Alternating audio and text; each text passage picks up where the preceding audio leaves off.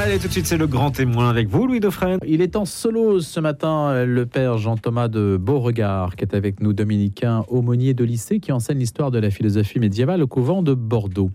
Alors, face à l'indifférence qu'elle suscite ou même à la méfiance que les errements de certains clercs ont pu créer, l'Église catholique peine à trouver un langage et finalement sa place dans un monde qui s'éloigne d'elle, euh, doucement, ou fortement, ça dépend, et la considère comme quelque chose de passéiste, un obstacle en tout cas à l'émancipation.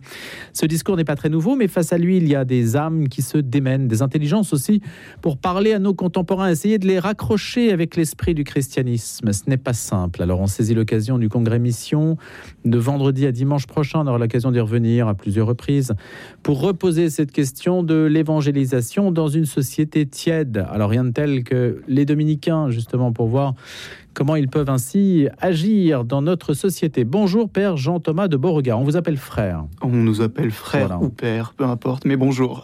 Vous avez 35 ans. Et alors, vous développez un concept un peu étonnant, c'est celui de la spiritualité de la bûche, l'art de mettre le feu sur la terre. Et donc, c'est un, essai que vous avez publié aux éditions du CERF. Et on vous allez nous en parler ce matin, parce que j'étais un peu intrigué par cette euh, formule. Alors c'est assez simple et d'ailleurs le but était qu'elle vous intrigue, euh, vous et les lecteurs. Euh, en fait, ça fait référence à quelque chose qui en réalité est assez classique dans la mystique euh, chrétienne et notamment chez les mystiques du Carmel qui nous parlent de, nous comme d'une bûche qui va être enflammée par le feu de l'esprit, se consumer et puis à force d'être dévorée de l'intérieur finir par prendre les propriétés du feu, donc de Dieu, et éclairer, réchauffer, etc. Et euh, un frère, le frère Alain Kilissi, qui est un frère euh, de ma province, qui était un grand prédicateur, me faisait remarquer une fois que la plupart des gens, et même nous les religieux, on se savait bûche, mais finalement on avait assez rarement l'impression de brûler, et que parfois il fallait simplement savoir qu'on était une bûche et destinée à brûler.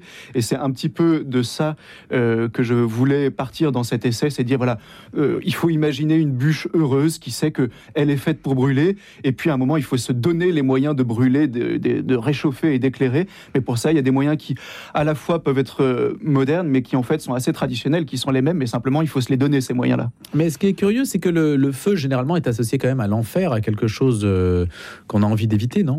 Alors, il est euh, associé à l'enfer, mais il est aussi associé à l'Esprit Saint, qui se qui, qui, se qui se pose sur les têtes des, disciples à la Pentecôte. Et puis, en fait, mais ce le qui fait est de se consumer ce qui est vrai, c'est qu'il y a une ambivalence, mais qui est inhérente à la vie chrétienne, du feu, à la fois comme purificateur, euh, qui vient débarrasser de toutes les scories, de tout le péché, de tout l'attachement à notre ego, à, voilà, à tout ce qui n'est pas Dieu, et en même temps euh, brûler euh, vraiment pour se laisser prendre par Dieu. Et c'est tout l'enjeu, d'une certaine manière, la grâce, ça n'est rien d'autre que de vivre de la vie de Dieu, de la même manière qu'une bûche qui se fait prendre par le feu devient elle-même feu, comme nous, nous devenons en fait, euh, nous sommes appelés à être divinisés par la grâce. C'est la même chose. À qui ça s'adresse en fait aujourd'hui?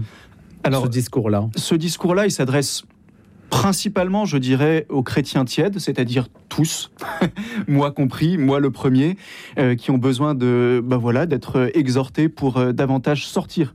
C'est surtout ça euh, un des un des messages de, de, de ce livre, c'est de dire, au fond, on a tout ce qu'il nous faut dans le trésor de la tradition de l'Église pour grandir en sainteté, pour brûler de, de, voilà de charité, mais on se donne pas les moyens et ensuite on ne sort pas, on se contente d'être des chrétiens tièdes, de raser les murs. alors évidemment. Alors ne pas raser les murs, qu'est-ce que ça veut dire? Ne pas raser les murs, ça veut dire oser euh, dire ce qu'on est, tout simplement, euh, l'affirmer. Éventuellement, euh, moi, je, je, le pratique et j'invite les gens à le mhm. faire aussi, évangéliser au sens strict, vraiment, annoncer de manière explicite le Christ. Mais au-delà même de, mettons, de l'évangélisation de rue, comme par exemple le congrès mission dont on, dont on parlait à l'instant, invite à le faire. Mais au-delà même de ça, simplement dire ce qu'on est, oser, oser s'affirmer euh, quand on va, euh, je sais pas, je dis souvent ça aux, gens, euh, quand on va à la messe ou quand on va quelque chose, ne pas dire simplement je m'en vais, mais simplement dire ce qu'on fait, ce qu'on est, et l'affirmer haut et fort, sans prétention, sans prétendre l'imposer, mais simplement en le disant, et d'une certaine manière, c'est en le disant que ça devient un discours normal. Ce qui choque et ce qui fait qu'aujourd'hui, c'est quand même étonnant, quand Jésus décrit un disciple missionnaire et qu'il décrit donc ses disciples qu'il envoie deux par deux, etc. Ça ressemble à tout sauf à des catholiques. Ça ressemble à des mormons, à des évangéliques, à des ce que vous voulez, éventuellement à des musulmans. Mais c'est quand même étonnant que ça ressemble à tout sauf à des catholiques. La définition que Jésus lui-même ne ressemble donne, pas à des catholiques? parce que vous en voyez beaucoup des catholiques dans la rue qui viennent vous parler de Jésus? Et qui devraient m'aborder et qui devraient vous aborder euh, au moins de temps en temps. Je On dis a pas- des témoins de Jéhovah à la sortie du métro. Exactement, on a les témoins de Jéhovah. Et ce qui, Il faudrait faire la même chose pour vous. je pense qu'il faudrait le faire au moins un petit peu, et que en réalité, ça ne nous paraît choquant que parce que justement les catholiques ne le font pas. Euh, et que du coup, on a intériorisé la norme qui est de dire, en fait, ça relève de la sphère de l'intime, ça relève de la sphère privée, et donc surtout, on ne le montre pas à l'extérieur. Ça ne nous choque, ça ne, on ne le considère le comme une agression plus, que euh, parce que euh, comment? Père Jean-Thomas de Borgard, ils ne le font pas plus euh, dans des pays qui sont moins laïques.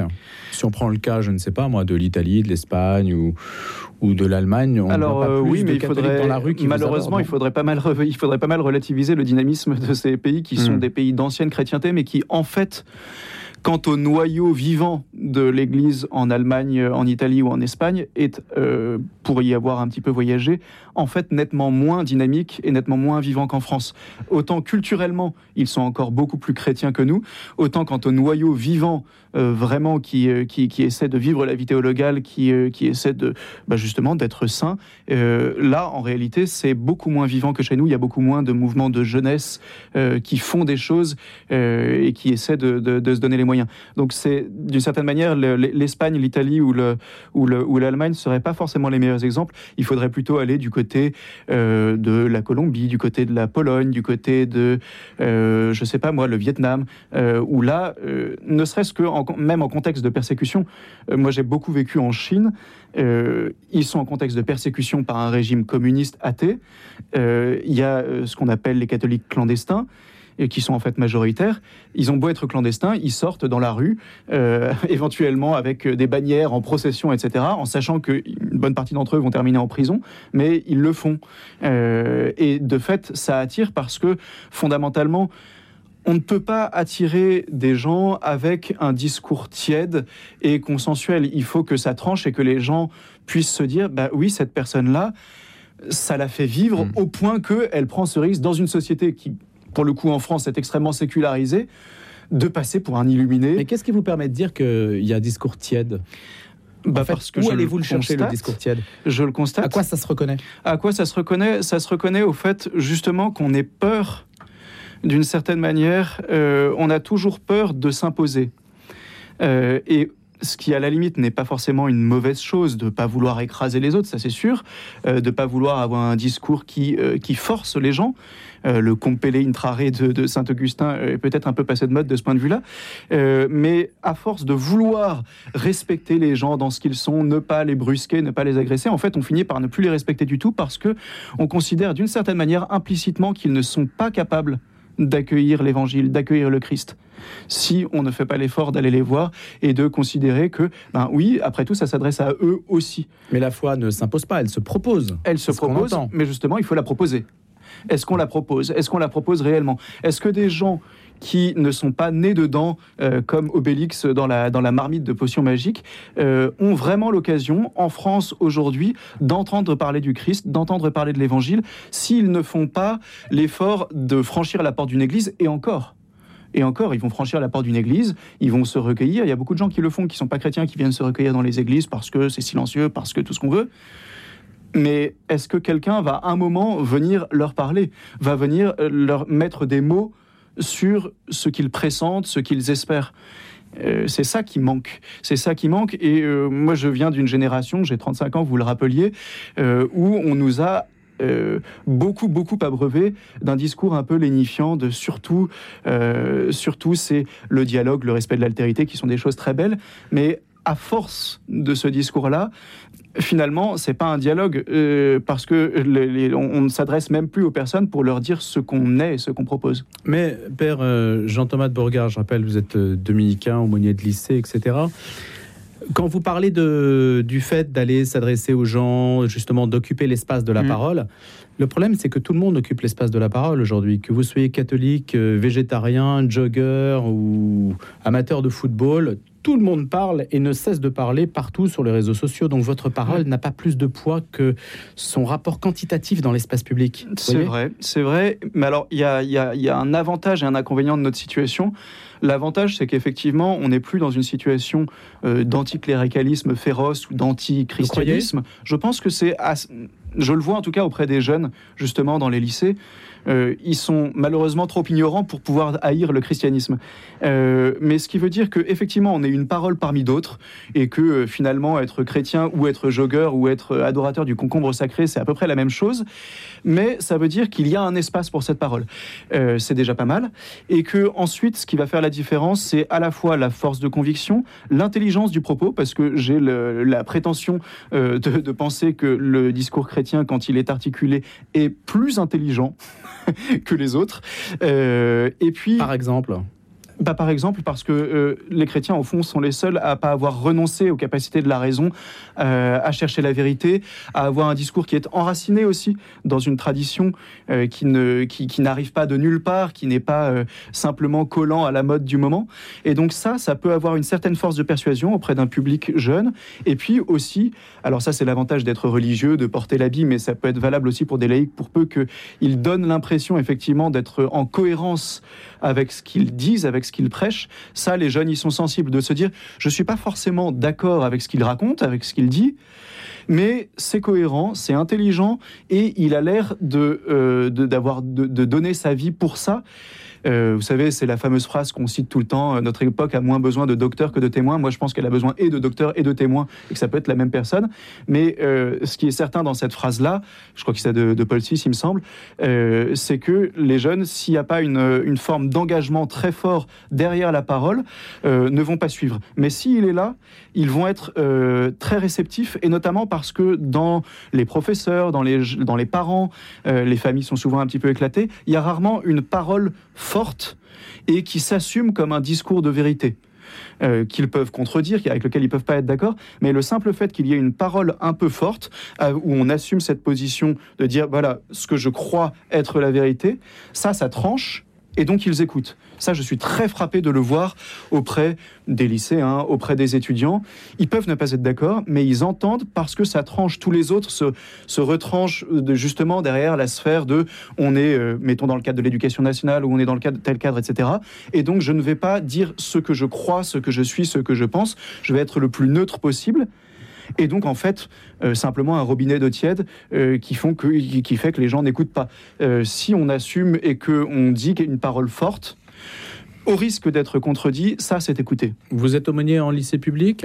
Je suis aumônier dans un lycée qui est un lycée à Bordeaux, euh, qui est un lycée qui s'appelle le Mirail, qui est à Bordeaux, qui est un lycée d'enseignement catholique, mais qui, euh, je dirais, je pense que je peux compter sur les doigts d'une main euh, le, pourcentage d'élèves catholiques et sur, les, et sur un seul doigt le pourcentage d'élèves catholiques pratiquants. Donc en fait, c'est une terre de mission. D'ailleurs, euh, en règle générale, les gens qui sont à Bordeaux et qui, eux, sont catholiques pratiquants ne savent pas que ce lycée est un lycée d'enseignement catholique. Euh, c'est une population qui n'a jamais entendu parler du Christ pour la plupart et qui a tout à découvrir et qui sont vraiment les enfants de leur époque. Ils sont imbibés de toutes les idéologies du moment. ils sont imbibés alors, de choses qui sont à la fois belles et contestables comme l'écologie, euh, belle parce qu'elle est importante, contestable dans certaines de ces, euh, de, ces discours. Ils sont imbibés de tout ce qui est théorie du genre, LGBT, etc. Tout ça, très bien. Mais euh, ils ne sont pas hostiles a priori au Christ. Et en réalité, ça les attire plutôt. C'est ça qui est assez frappant. Donc ça, vous pouvez déjà faire un premier retour. Ça fait combien de temps que vous êtes euh, aumônier, ce qui vous permettrait d'avoir un recul sur euh, ce que vous dites? Alors, euh, c'est assez récent en fait. Donc c'est un recul pour l'instant qui est, qui, est, qui est minime, puisque ça fait jamais que un an que je suis aumônier dans ce lycée. Mais vous voyez, d'abord, on a des baptêmes. Euh, là, l'année dernière, dans un lycée, 15 baptêmes, à peu près autant de première communion, de confirmation. Dans ce lycée-là Dans ce lycée-là. et des jeunes. C'est énorme, 15 baptêmes. C'est énorme. Et puis, en fait, ça arrive de nulle part, d'une certaine manière. C'est ça qui est hmm. merveilleux. C'est que. Il n'y a rien qui les y prédispose. Familialement, culturellement, rien ne les y prédispose, mais simplement, ils sont curieux. le fait justement que dans l'établissement je sois extrêmement visible parce que je porte l'habit et que donc à la limite j'ai même pas besoin de parler, je suis un, panneau publicitaire ambulant. ça, ça fait qu'ils viennent voir, ils viennent discuter. Puis au bout d'un moment, il y a un travail de fond qui s'établit et, on arrive à avoir des gens qui sont baptisés. Alors évidemment, d'une certaine manière, quand, au moment même où ils vont recevoir le sacrement, d'une certaine manière, ils cochent pas toutes les cases du parfait petit chrétien. Euh, il y a encore beaucoup de choses qui sont fragiles, qu'il faut accompagner sur le long terme, parce qu'il suffit pas seulement de leur mettre le tampon, euh, ça y est, ils sont baptisés, ils sont chrétiens, il faut accompagner tout ça. Mais euh, ça se fait. Euh, et, finalement, bah, il faut quand même croire aussi dans la, en la grâce et dans le fait que on, agite nos petits bras et c'est merveilleux. Euh, on fait ce qu'on peut, mais heureusement, heureusement, l'Esprit Saint est là et travaille et, fait d'ailleurs une bonne partie du travail, non pas à notre place, mais au moins avec nous pour parachever le peu qu'on peut faire. Si on vous interroge sur l'actualité, tenez par exemple ce qui s'est passé en Italie, Giorgia Meloni qui a fait une percée et elle a un discours hein, sur la, civilisation, sur le christianisme aussi, sur l'islam également. Comment l'appréhendez-vous? Alors, euh, je dois dire, ça m'amuse un petit peu, le, je devrais peut-être peut-être pas, mais euh, les réactions euh, euh, selon lesquelles c'est historique et terrible, parce que on avait dit exactement la même chose pour Salvini il y a quatre ans, et que finalement ça n'avait pas été un énorme bouleversement. Il avait d'ailleurs fini par gouverner avec Mario Draghi, donc le gentil centriste bontin libéral et européen. Donc je ne sais pas si ce sera la même chose avec Giorgia Meloni, et puis qu'après tout, elle ne représente jamais que 24% avec un taux d'abstention record. Donc c'est pas non plus une vague brune, si tant est qu'elle soit brune. Euh, et alors, ce que je trouve intéressant du point de vue chrétien, c'est qu'on a toujours comme chrétien un mouvement de recul euh, instinctif dès lors qu'un homme politique euh, se présente comme le défenseur des valeurs chrétiennes, on a toujours euh, une sorte de défiance en se disant d'abord est-ce qu'il y croit réellement? Euh, Il y avait toujours ce questionnement-là vis-à-vis notamment d'Éric Zemmour, alors qu'en plus n'était pas chrétien lui-même, mais vis-à-vis de tout homme politique qui se réclame de valeurs chrétiennes, il y a toujours un mouvement de défiance de dire est-ce qu'il y croit vraiment ou est-ce qu'il instrumentalise les valeurs chrétiennes? Dans son cas, semble-t-il, elle est chrétienne pratiquante, elle y croit. Est-ce qu'elle l'instrumentalise? Oui, peut-être on n'en sait rien. Euh, toujours est-il que euh, c'est un petit peu ce que je vous disais tout à l'heure par rapport à l'évangélisation et à la mission. Euh, j'ai l'impression que d'une certaine manière, ça ne choque le fait qu'elle se, elle, se, elle se targue des valeurs chrétiennes que parce qu'elle est la seule. au fond, si d'autres le faisaient avec, un, avec une autre proposition politique au plan économique, au plan, je ne sais pas, de l'immigration, etc., ça ne choquerait pas. Ça ne choque que parce qu'elle est la seule. Un petit peu de la même manière que en France, lorsque un François-Xavier Bellamy, qui est, qui, est plutôt catégorisé comme euh, plus au centre que, que ne l'est euh, Giorgia Meloni, euh, dit la même chose. il se fait attaquer, il, il, perd les élections européennes et, d'assez loin, mais parce qu'il est le seul. Même à Versailles et même à Versailles, alors qu'il y en a plein d'autres au fond qui pourraient tenir le même discours, mais qui ne le font pas parce qu'ils ont peur du retour de bâton, mais c'est un discours qui s'auto-entretient. C'est-à-dire que euh, parce qu'ils ont peur, euh, parce qu'ils sont peu nombreux, ils se prennent un énorme retour de bâton et ils perdent les élections. Mais euh, c'est l'absence d'offre en fait. C'est l'absence d'offre. En réalité, s'ils étaient plusieurs à assumer davantage leurs convictions chrétiennes, et il y en a, on en connaît des hommes politiques qui dans le privé sont chrétiens. ah bon, vous en connaissez? Moi, j'en connais, oui, oui, quelques-uns. Euh, ah, il y en a. D'abord, euh, bon, il y, a, tous ceux qui sont identifiés, étiquetés comme tels. Je ne hmm. sais pas, Jean-Christophe Poisson, Jean-Frédéric Poisson, euh, même. Alors, enfin, sont comme, sont comme vos élèves au lycée. Hein, on les compte sur les doigts d'une seule main, non? On les compte sur les doigts d'une seule main, mais je pense qu'en réalité, il y en a plus. Il y en a beaucoup à l'échelon local, d'abord. Euh, parce qu'ils ont l'impression, pas complètement usurpé, qu'il euh, y a davantage à faire à l'échelon local et que l'échelon national est parasité justement par euh, le discours médiatique qui fait qu'on peut, on peut pas bouger un orteil, alors qu'à l'échelon local, si on est efficace et qu'on aide les gens, globalement, on peut faire des choses. Mais je pense qu'il y en a plus que ce qu'on ne croit, mais surtout, il faudrait que ceux qui le sont le disent simplement euh, sans prétendre toujours révolutionner la société, parce que c'est pas avec 4% de catholiques pratiquants qu'on va imposer des lois euh, sociétales à une société qui n'en veut pas. Mais simplement, s'ils le disent, à force qu'ils soient plusieurs à le dire, ça ne paraîtra plus comme un discours transgressif et scandaleux, euh, ça paraîtra simplement comme une offre normale. si c'est sur le plan sociétal, ce sera, ils seront catégorisés comme conservateurs. Il y a des choses plus infamantes que ça. Dans plein d'autres pays, ça n'est pas, ça n'est pas infamant. Mais être catholique, on n'est pas nécessairement Et conservateur. on peut être aussi être un catholique de gauche, il y en a, et il en faut d'ailleurs. Euh, moi, je suis frappé. euh, J'aimerais bien qu'il y en ait plus. Euh, non pas parce que je suis moi-même particulièrement de gauche, mais simplement parce que, euh, évidemment, euh, comme il y a le, catholicisme de gauche, à une certaine époque un petit peu perdu dans une forme de marxisme et de sécularisation. Bon, bah, on a jeté le bébé marxiste avec l'eau du bain, le, le bébé chrétien avec l'eau Mhm. marxiste du bain. Bon, c'est très bien, mais en réalité, il y a quand même un discours social chrétien qui est important. En réalité, il faudrait tenir les deux bouts de la chaîne. Bah, justement, père Jean-Thomas de Bourgard, le père Marie-Dominique Chenu, il y a une biographie qui est sortie Oui. sur lui. Euh, dominicain, on sait quel a été son compagnonnage avec le Parti communiste à une époque où on était porté par des ferveurs collectives. Ce Oui. qui frappe aujourd'hui, c'est qu'il n'y a aucune ferveur collective, Ça, c'est vrai. excepté dans un stade de foot. Sinon, il n'y a plus Ça, rien c'est du vrai. Comment euh, la mémoire du père Chenu, par exemple, vous, vous en parlez chez les dominicains un peu? Alors, on en Ou parle, euh, oui, ben, on, en a même, on en a même parlé tout récemment. C'est vrai? Euh, de- Il y a une biographie de- qui vient de sortir. Alors, il y a la biographie de Étienne Fouillou, qui est un grand historien de- du, du catholicisme au XXe siècle. Mais on en a parlé entre frères, là, tout récemment. Et justement, c'est un exemple intéressant. À la fois, c'était un homme qui sentait vraiment son époque euh, et qui a eu un rayonnement incroyable, vraiment. Euh, mais qui a peut-être parfois pas su discerner justement euh, jusqu'à quel point euh, il, euh, il embrassait l'époque dans ce qu'elle avait de plus contestable, euh, au lieu de simplement voir ce qui relevait de quelque chose qui pouvait être évangélisé. Et à la fin, euh, c'est étonnant parce que par exemple son confrère qui était le père Congar, qui lui aussi d'une certaine manière au départ avait un petit peu épousé ces combats-là, avait commencé à prendre ses distances et à dire là il y a quelque chose qui va pas parce que on n'est plus en train d'évangéliser, on est en train de simplement se ranger derrière le monde. Et là il y a y a un discernement à opérer, mais c'est toujours pareil. Quand on est catholique, euh, on peut se on, on peut se dire euh, ben, on ne va pas prendre le risque de, de, de, se laisser embarquer dans quelque chose qui n'est plus chrétien. Mais à ce moment-là, c'est euh, le, fameux adage qu'on prête alternativement à Peggy, à Sartre et à peu près à, à, peu près à tout le monde. Euh, les chrétiens ont les mains propres, mais ils n'ont pas de mains. Donc euh, moi, je préfère que des chrétiens aient des mains, euh, quitte à ce que de temps en temps, ils aient l'impression de se les salir, euh, plutôt que de, de dire, ah bah on est propre, on est saint, on est la, re- la, la citadelle des forts et des purs, mais en fait, on n'a absolument aucune influence sur la société. Derrière qui se ranger aujourd'hui? Mais il ne s'agit pas de savoir derrière qui se ranger, il s'agit de, de- de proposer soi-même. Et puis, il s'agit aussi d'avoir- d'adopter un petit peu, malgré tout. À la fois, il faut avoir un discours prophétique et évangélique qui tranche, et en même temps, je pense qu'il n'est pas mauvais d'avoir une certaine culture du compromis. À force d'être euh, marginalisé dans la société française, on finit par, les catholiques pratiquants un petit peu euh, dynamiques et fervents, finissent par avoir une vision un petit peu binaire. C'est soit tout est bon, et dans ce cas-là, on va se ranger. Bon, bah, dans ce cas-là, euh, ne vous engagez jamais parce que ce sera jamais le cas.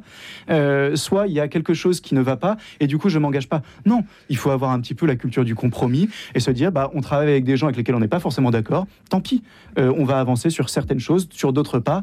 C'est comme ça. C'est ça la politique, c'est l'art du possible aussi. Et vous auriez fait un excellent homme politique, Jean-Thomas de Bourgard. Merci, frère, d'être venu ce matin Mais du couvent de Bordeaux nous parler de la spiritualité de la bûche, concept donc il faut vous attribuer, sur lequel vous avez une paternité aujourd'hui, l'art de mettre le feu sur la terre. Et on aura retenu votre enthousiasme ce matin, c'est ce qui compte. C'était les éditions du CR. Merci beaucoup, à bientôt.